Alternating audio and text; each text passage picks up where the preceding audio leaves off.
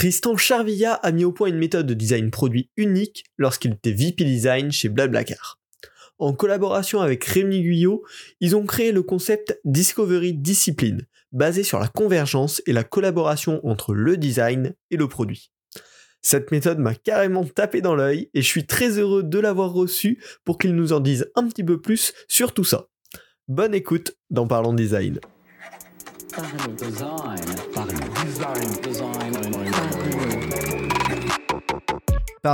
saison 5 est supporté par ZKKOS Theory, le site des product designers. Hello Tristan, euh, bienvenue dans Parlons Design. Euh, bienvenue dans, cette interview, je suis, ravi de, t'avoir avec nous pour nous parler euh, de la Discovery Discipline. Est-ce que rapidement, euh, tu peux nous dire qui tu es, d'où tu viens? Salut Romain, d'abord merci de, me recevoir dans ton podcast. je ne sais pas quel numéro d'épisode c'est aujourd'hui, mais un sacré paquet d'épisodes, c'est impressionnant. Bravo pour tout ça, pour ton travail. alors moi, je suis Tristan Charvilla. Je travaille sur les sujets de design depuis une, quinzaine d'années maintenant. Donc j'ai commencé à l'époque où, il n'y avait pas grand-chose. Euh, je suis passé par, par, une agence au départ pour essayer d'évangéliser un petit peu sur le sujet. Ensuite, je suis parti chez PayPal pendant, pendant 5-6 ans. Ça a été un, un, un, vrai changement pour moi. J'ai vraiment eu la chance d'avoir un peu la, la, tête en Californie et, et, les pieds à Paris à une époque où le design euh, euh explosait. Donc c'était vraiment une, une, super opportunité, une super boîte. Les gens disent encore aujourd'hui que j'ai un, tatouage PayPal sous, sous mon t-shirt. Euh, vous le saurez pas aujourd'hui. Et c'est vrai ça? Et eh ben, je On n'a pas l'exclusivité. Non, non, je, je, garde le mystère. Je préfère qu'on reste sur une légende. Les enquêtes vont se multiplier pour, euh, pour découvrir la vérité. Et, euh, et après mon expérience PayPal, j'ai rejoint Blablacar, euh, où j'ai euh, eu bah, autant des activités d'individuels de, contributeurs au départ pour lancer une, une application qui s'appelle Blablacar Daily. Donc l'opportunité de commencer de zéro une application, formidable expérience. Et puis, puis après, un rôle sur de management de l'équipe design. Puis au fur et à mesure, j'ai travaillé sur des problématiques supplémentaires d'intégration dans les équipes design de, du, du product marketing, de mécanique d'email euh, et puis de la marque Blablacar et du studio créatif. Super, ouais. Une expérience hyper enrichissante pour donner un petit peu une idée euh, en, termes de timeline aux auditeurs. Écoute, très simplement, euh, c'est 15 ans divisé en 3 fois 5. C'est à peu près ça. Donc, en 2005, j'étais en agence qu'en 2010, et puis 10 à 15, et puis, et puis 15 à 20, 22. Voilà. Sur des, des bons réguliers. C'est ça, exactement. Super, bah, merci pour cette intro. Euh, aujourd'hui, on est là pour que tu nous racontes un petit peu l'histoire de euh, la Discovery Discipline et, tout ce qui va avec, la, nouvelle, enfin la méthode, la philosophie que tu as conçue durant toutes, ces, toutes ces années d'expérience en design. Euh, si tu devais nous la raconter un petit peu en, résumé efficace, comment, comment tu la présenterais à nos auditeurs? Aujourd'hui, les équipes design et produits sont devenues performantes euh, dans les activités d'exploration pour diverger. Chercher des nouvelles idées, on sait faire. Faire des brainstorms, on sait faire. Euh, C'était pas le cas il y a, il y a 15 ans. Hein. C'était plus difficile. Mais aujourd'hui, cette idée que, allez, on se met ensemble et on juge pas les idées et on creuse et on rêve, ça, ça marche bien. Par contre, euh, les activités de convergence sont beaucoup plus difficiles. Et c'est ce qu'on voit dans la mise en œuvre de très souvent des, activités de product discovery, y compris, j'ai l'impression, dans les design sprints, hein, euh, pour les avoir pratiqués un peu. On arrive à générer plein d'idées, plein de perspectives, on apprend, mais on a du mal à converger pour qu'à la fin du process, mais en fait, on soit prêt pour passer en, delivery. Euh, et on voit très souvent des activités de design thinking ou de discovery qui amènent à des concepts intéressants, mais ces concepts, euh, bah, très souvent, ils voient pas le jour parce qu'ils sont trop éloignés, soit d'un positionnement euh, pertinent pour l'entreprise, soit d'une vraie perspective business ou, d'une priorité tout simplement pour la boîte. Alors après, on développe des frustrations, on dit on m'entend pas, on m'écoute pas, pourtant euh, j'ai bien fait le travail. Mais le fait est que si on comptabilisait le pourcentage de, de, de, discovery qui amène effectivement à une delivery et à un produit live, bah, je crois qu'il est assez faible. Donc ça a été ça notre, notre réflexion en se disant, ben, en fait, il faut aider à la convergence, à aller vers l'essentiel, aller vers du solide, pour que à la fin de la méthode, bah, l'étape suivante, ce soit développement et pas nouvelle phase d'évangélisation pour euh, essayer de pitcher l'idée et de voir comment on pourrait euh, éventuellement la construire un jour. Il y a vraiment cet aspect de venir compléter euh, quelque chose qu'on sait moins bien faire aujourd'hui, venir résoudre ça, enfin venir designer une solution finalement à la problématique de comment faire un choix, comment converger vers une solution qui est venue s'incarner dans, dans cette méthode, outil, philosophie. Oui, c'est ça complètement. et je crois que ce dont je parlais tout à l'heure, cette convergence entre le produit et le design, il est là. C'est-à-dire que le design est, euh, souvent très fort à la, à la, divergence, hein, à explorer. Et le produit attend beaucoup de convergence, attend de l'action et du pragmatisme orienté business parce qu'il faut que, il faut que ça parte en dev et il faut que ça ait de l'impact. Et, comme on a toujours été un peu obsédé par ces deux euh, dimensions et ce rapprochement, je crois que la méthode, elle, incarne beaucoup ça. Et, d'ailleurs, on va peut-être en parler, mais c'est une méthode qui sert aux designers comme aux product managers. C'est une méthode commune. C'est pas une méthode de design, c'est pas une méthode de produit, c'est une méthode de product discovery qui, euh, qui donc va chercher une dimension très pragmatique et une dimension très exploratoire. Ah, donc ça, ça, vient réunir ces, euh, ces, parties prenantes du produit que sont directement l'équipe produit et l'équipe design euh, pour avoir un, finalement un résultat commun, une, un travail commun dans le fait d'apporter une solution aux problématiques. Exactement. Et, et donc cette méthode, on l'a pas dit, mais il y a sept étapes. Hein, on passe par sept, euh, sept phases. Et dans chaque phase, Dis-nous en plus. Alors on aime beaucoup les acronymes avec Rémi. Donc après le, what the fuck qui, euh, qui, avait, marqué un certain nombre de personnes, on a beaucoup cherché un acronyme. Et en fait, il s'avère que euh, bah, ça marche bien avec le mot focused. Donc F-O-C-U-S-E-D. Ça fait sept lettres et c'est le nom, c'est la première lettre de, chaque étape. C'est sept étapes qui passent par un petit peu un regard 360 sur, euh, sur ce que c'est que de construire un produit en discovery. Et pour chacune de ces étapes, ben en fait, elle représenterait, si tu veux, un diamant. Hein, quand on parle du double diamant ou la méthode du diamant tout simple il y a très longtemps. C'est la même philosophie de diverger-converger. Et là, on ne le fait pas deux fois, on le fait sept fois. Chaque étape est un diamant avec une partie de d'exploration, de diverger, où on propose tout un tas d'activités qui te permettent de creuser le domaine de l'étape, et puis un livrable qui, lui, va forcer la mécanique de convergence très fort. C'est là où il y a un vrai différenciateur par rapport aux autres méthodes, c'est que à la fin de chaque étape, il y a un livrable, euh, quasiment une phrase à trous, dans laquelle il faut apporter quelques mots. Et c'est souvent beaucoup plus difficile d'apporter juste quelques mots que d'en apporter beaucoup. Donc c'est là cette forte mécanique de convergence qu'on met en place à, chacune de ces étapes. Et pour, revenir à la question de la collaboration entre le design et le produit, bah je crois que ce qui force euh, très fort la collaboration, ce qui l'a fait marcher, c'est que le livrable, il est commun aux designers et aux product managers. Et il y a peu de choses qui nous rassemblent autant qu'un but commun. Hein, en psychologie sociale, il y a, même des, expérimentations qui montrent que ce qu'on appelle le destin commun, donc euh, si on va se retrouver euh, à partir dans la même direction dans un train ou dans une direction inverse, on va avoir tendance à juger les personnes qui vont dans la même direction que soi euh, mieux que celles qui vont dans la direction inverse. C'est une expérimentation très amusante où on prend des gens, les trains sont arrêtés, et on leur demande d'évaluer les gens autour d'eux dans le wagon qui va bah, donc dans la même direction qu'eux, puis d'évaluer les gens qui vont euh, euh, bah, qui sont dans le wagon d'en face. Et on surévalue toujours euh, les, gens du même wagon. On appelle ça le destin commun. Donc ça c'est très une, notion très profonde de psychologie sociale, mais, je crois que c'est très vrai. Et donc avoir un livrable commun, c'est travailler ensemble, main dans la main. Et donc, bah, si on rentre dans chaque étape, on va voir qu'il y a des, des contextes différents chacune des étapes. Donc, parfois, le product manager va être euh, un peu plus en avant, va être le leader parce que c'est plus son domaine de prédilection, c'est un peu sa, verticale.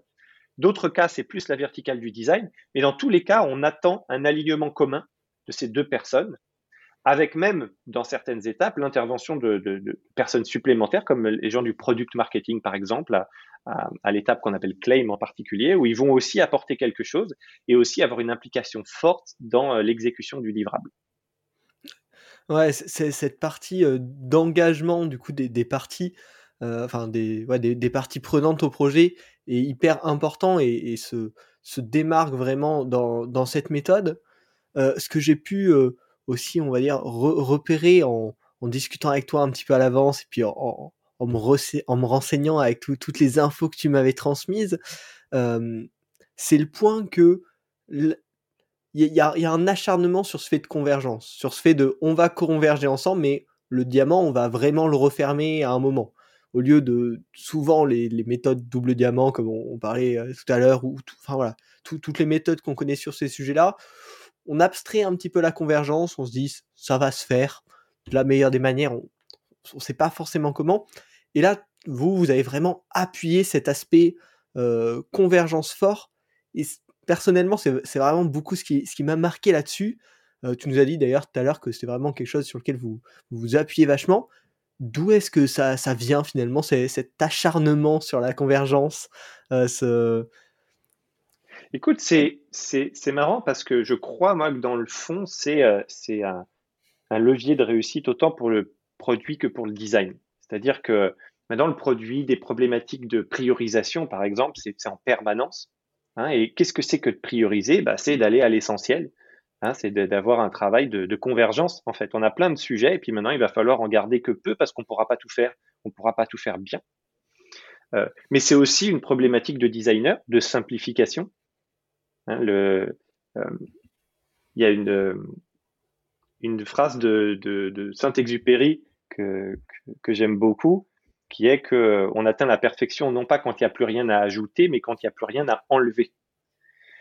Et donc c'est pareil, cette phase de convergence, évidemment que le design c'est de l'exploration, mais le produit aussi, chercher des idées, mais à un moment donné, pour arriver à quelque chose de, pur et de solide, ben, il faut avoir convergé. Donc je pense que autant dans, la partie de notre culture produit que celle de design, ça a toujours été pour nous un objectif en fait de se dire quand est-ce qu'il n'y a plus rien à enlever, quand est-ce qu'on arrive à cette espèce de, forme de, finalité.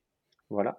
Encore une fois, euh, on se disait tout à l'heure, il n'y a pas une seule façon de regarder le design, ni une seule façon de regarder le produit. C'est la nôtre, celle-là. Mais la nôtre, elle est portée sur cette idée que euh, ben, il, faut, aller à l'essentiel et que c'est l'essentiel qui nous intéresse.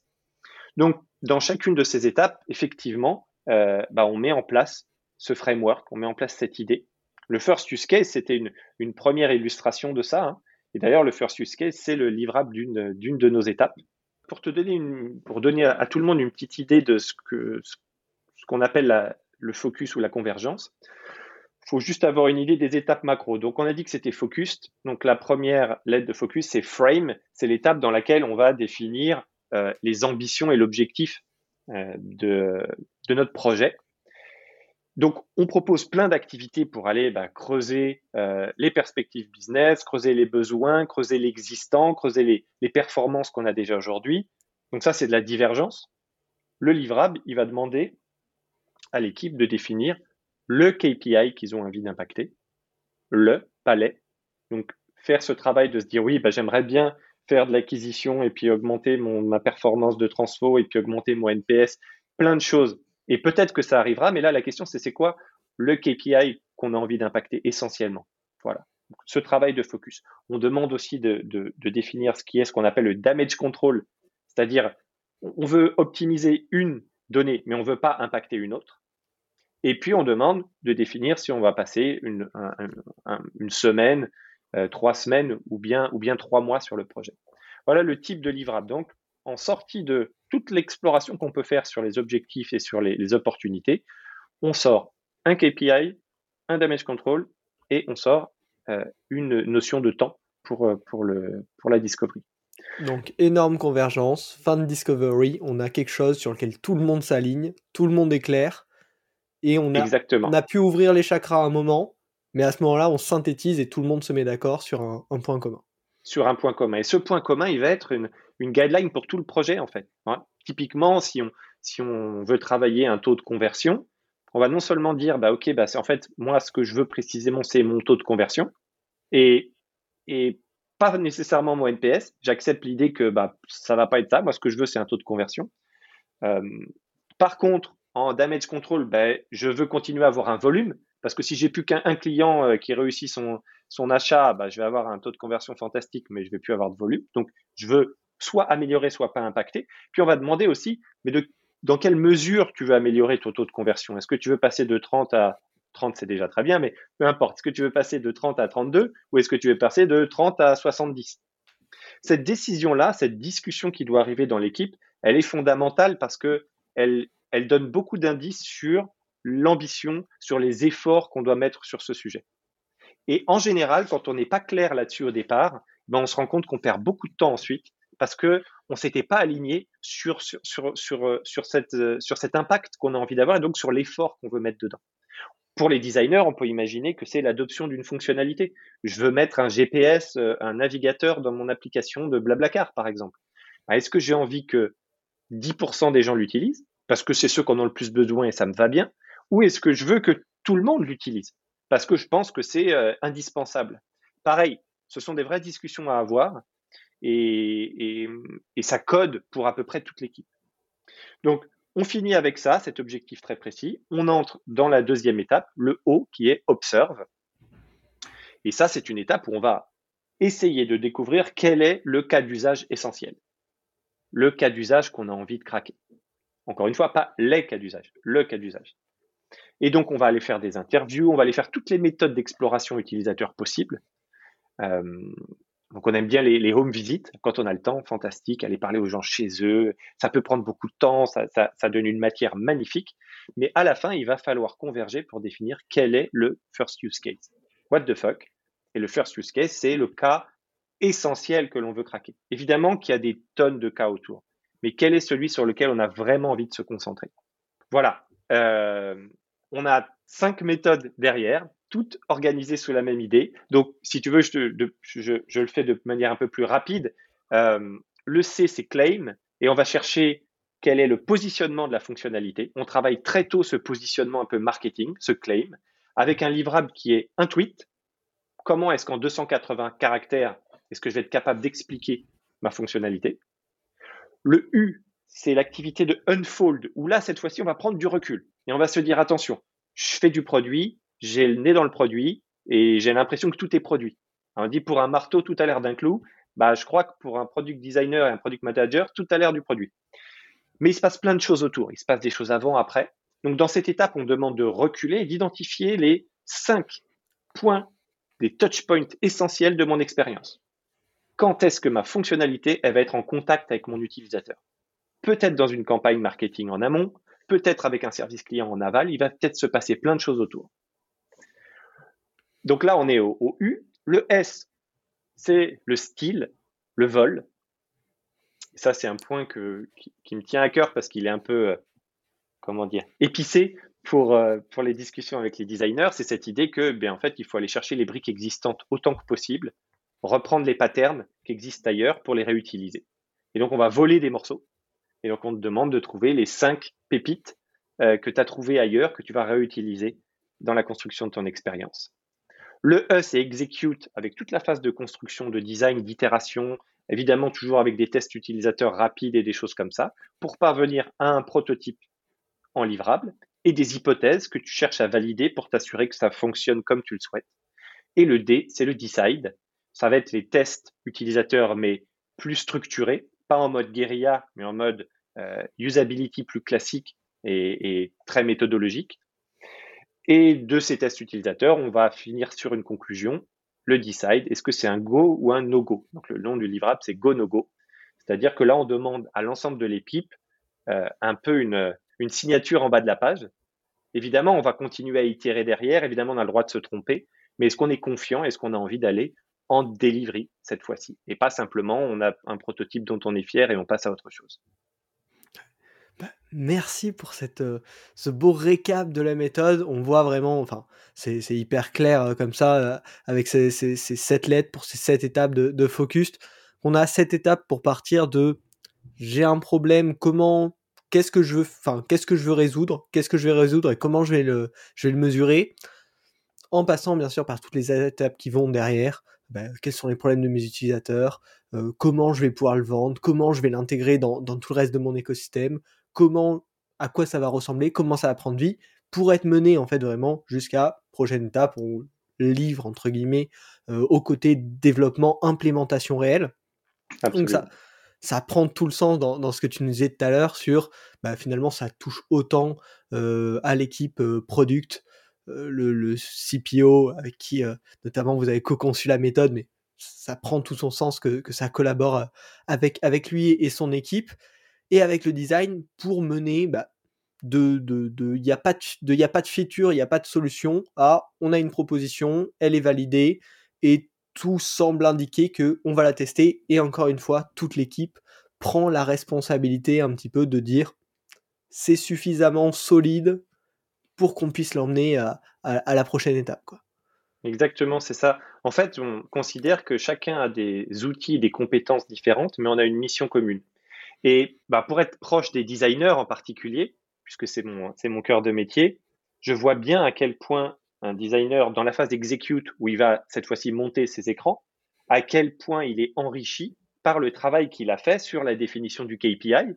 On en parlait tout à l'heure, 10% utilisent le navigateur ou 80%. Mais si cette notion est claire, tu vas pas designer de la même façon. Tu vas pas mettre ta fonctionnalité autant au centre euh, du sujet si ton objectif est différent. De la même manière, le claim, une fois que tu as été capable d'écrire en 280 caractères le positionnement de ta fonctionnalité, il y a forcément des mots que tu vas réutiliser dans ton expérience. Parce que c'est les mots essentiels, parce que c'est les vrais leviers, pas simplement pour le vendre, mais pour convaincre euh, de l'utilité. Donc, on se rend bien compte que le fait d'avoir participé à toutes ces étapes pour un designer, c'est essentiel. Et de la même manière, pour un product manager, d'avoir participé aux étapes qui ne sont pas habituellement son cœur de métier, comme du positionnement pour certains, et évidemment de, l'exécution du design pour d'autres, mais tout ça, c'est un enrichissement mutuel, mais ça enrichit en particulier le produit. Euh, et, c'est ça qu'on va chercher. Complètement. Ben, c'était la, la, question que je voulais te poser derrière. Euh, voilà, ça, a tous ces, premiers avantages que tu viens de décrire. Là maintenant, ça fait un peu plus de deux ans, tu m'as dit que chez Blablacar, c'était vraiment 100% des projets qui utilisent cette, méthode focused euh, pour, pour concevoir les, nouvelles, les nouvelles features produits, enfin voilà, l'ensemble du produit en fait. Comment est-ce que tu perçois les bénéfices de cette méthode au sein de l'équipe? Quels, quels ont été pour toi les indicateurs de succès de cette méthode finalement euh, que tu as pu constater euh, au, sein des, équipes? C'est une super question, très très bonne question et effectivement je crois que ça serait pas cohérent d'avoir une méthode focused euh, exigeante sur les KPI sans être capable d'expliquer en quoi on a vu des bénéfices sur cette méthode. Alors, écoute, je, dirais que il y en a plusieurs. un premier bénéfice, c'est l'alignement des pratiques si tu veux, c'est presque le développement d'une culture produit design dans l'entreprise. On pense de la même manière, on travaille de la même manière en cohérence. La méthode, elle impose pas de timing ni d'activité spécifique. Hein, si, si dans Observe, j'ai envie de faire des home visits pendant trois semaines parce que je pense que c'est la bonne chose sur le projet, ou à l'extrême inverse, mais en fait le first use case, je le connais déjà, et donc le livrable, je peux le remplir en cinq minutes, les deux cas, c'est complètement possible. la méthode ne prescrit pas ça. C'est pour ça qu'on peut appliquer dans tous les projets chez Blablacar parce que ça marche sur des tout petits projets comme sur des très gros projets, puisqu'on ne prescrit pas le temps à passer. Par contre, le fait que tous les projets se posent les mêmes questions de mon objectif, mon problème, mon positionnement, euh, la, problématique de prendre du recul, mon écosystème, tu l'as très bien dit, les choses que je vais réutiliser, etc. Mais ça, en fait, ça permet de développer une culture commune. Alors la culture commune, à quoi ça sert? Déjà, ça sert évidemment à créer de la cohérence entre les, briques du produit. Hein, quand tu construis ton produit, bah, au bout d'un moment, tu sais bien que les briques, elles sont pas construites par les mêmes personnes, mais l'ensemble doit être cohérent. Bah, penser de la même manière, c'est un vrai pas en avant pour construire des expériences cohérentes. Euh, ça aide aussi, alors là, pour les managers, ça aide énormément à modifier les pratiques. Le jour où tout le monde utilise le même framework, mais en fait, tu travailles directement sur le framework. Donc, si tu vas rajouter une pratique ou en modifier une, tout d'un coup, tu impactes l'ensemble des équipes qui travaillent avec le framework. C'est une sorte de, factorisation. Euh, tu travailles sur ta factorisation et ça s'applique sur, euh, sur tous les acteurs projet. Ça a permis, alors là, le rapprochement très fort produit design, et j'ai même envie de dire que ça a favorisé, parce qu'on le voit, euh, de la porosité entre les rôles. Et on a des designers qui partent côté product manager et, inversement, des product managers. On en a un certain nombre qui, même partis de chez Blablacar, deviennent designers ou deviennent cette espèce d'hybride euh, produit et design euh, qu'on aime tant. Ça n'enlève pas ses compétences, soit très business, soit très tech, parce qu'on a aussi des PM très tech, soit des designers avec très craft. Mais par contre, euh, on sent bien qu'ils ont développé une culture commune autour de ça. Euh, ah, je dirais aussi que c'est un super outil d'onboarding. Mais, là, on est autour de la thématique du culturel. C'est-à-dire qu'un nouveau entrant dans l'équipe, bah, il commence par euh, s'approprier la méthode. Et une fois que tu t'es approprié la méthode, tu peux travailler en fait avec à peu près n'importe quel squad parce que on développe aussi un vocabulaire commun. Et, là, pour le coup, dans les indices d'adoption qui sont euh, qui sont vraiment ah, c'est juste, mais c'est gratifiant aussi. C'est au bout d'un moment d'entendre des gens dire ah bah tiens là je suis en je suis en claim, j'ai besoin d'un coup de main. Et il suffit de dire à quelqu'un de l'équipe je suis en claim pour qu'il sache exactement où tu en es dans ton process, de quoi tu as besoin et, euh, et comment est-ce qu'il peut venir t'aider. Et ça, ça c'est fantastique. Alors les équipes research, par exemple, c'est la même chose. Si on dit ah bah tiens, je suis en observe, elles savent tout de suite que tu es dans une problématique d'exploration, pas certainement pas de validation, que tu as probablement besoin d'aller parler à des gens et de faire des interviews un petit peu poussées pour décortiquer des problèmes. Donc tu vois, le, ce mélange entre culture commune, vocabulaire commun et outils de scaling, tout ça a aussi un impact sur la qualité de ton produit et sur la cohérence de ton expérience.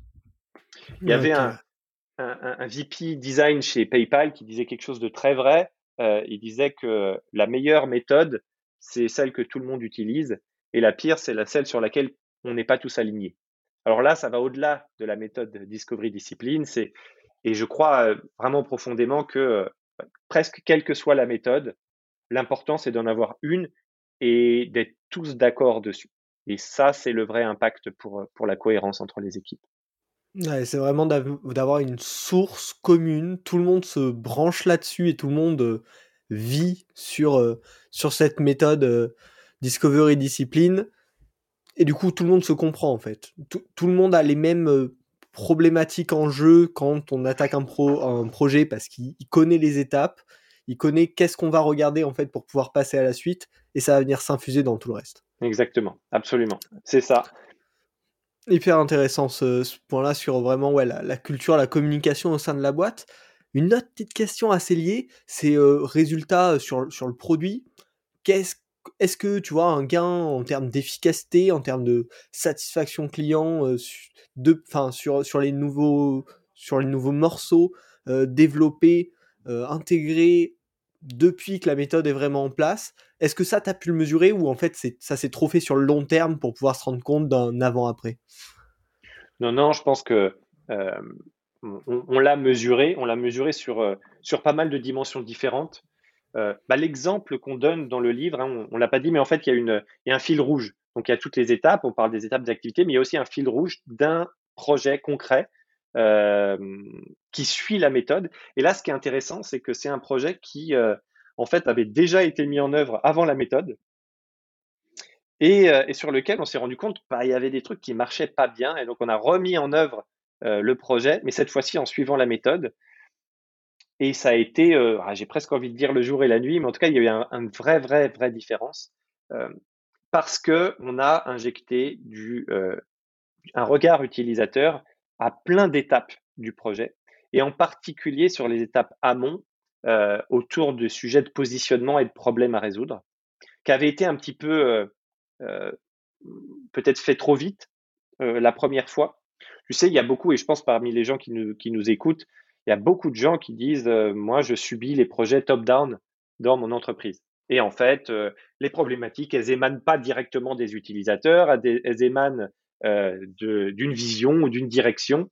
Et puis ensuite, ça redescend et, ça génère, je sais, en tout cas chez les designers, souvent beaucoup de frustration là-dessus. Et en fait, ce, dont on se rend compte, c'est que bah oui, la, vie, c'est souvent comme ça, la vie de l'entreprise, très souvent.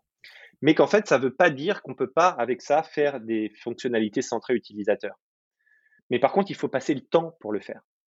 Et il faut le regarder sous tous les angles. Donc, pas simplement un angle d'utilisabilité ou un angle d'efficacité de l'interface, mais cet angle typiquement du first use case, cet angle du focus en général, mais du first use case, euh, cet angle du positionnement. Et là, typiquement sur le projet dont on parle, une des choses qu'on n'avait pas faites la première fois, c'est de vraiment travailler le positionnement. très tôt.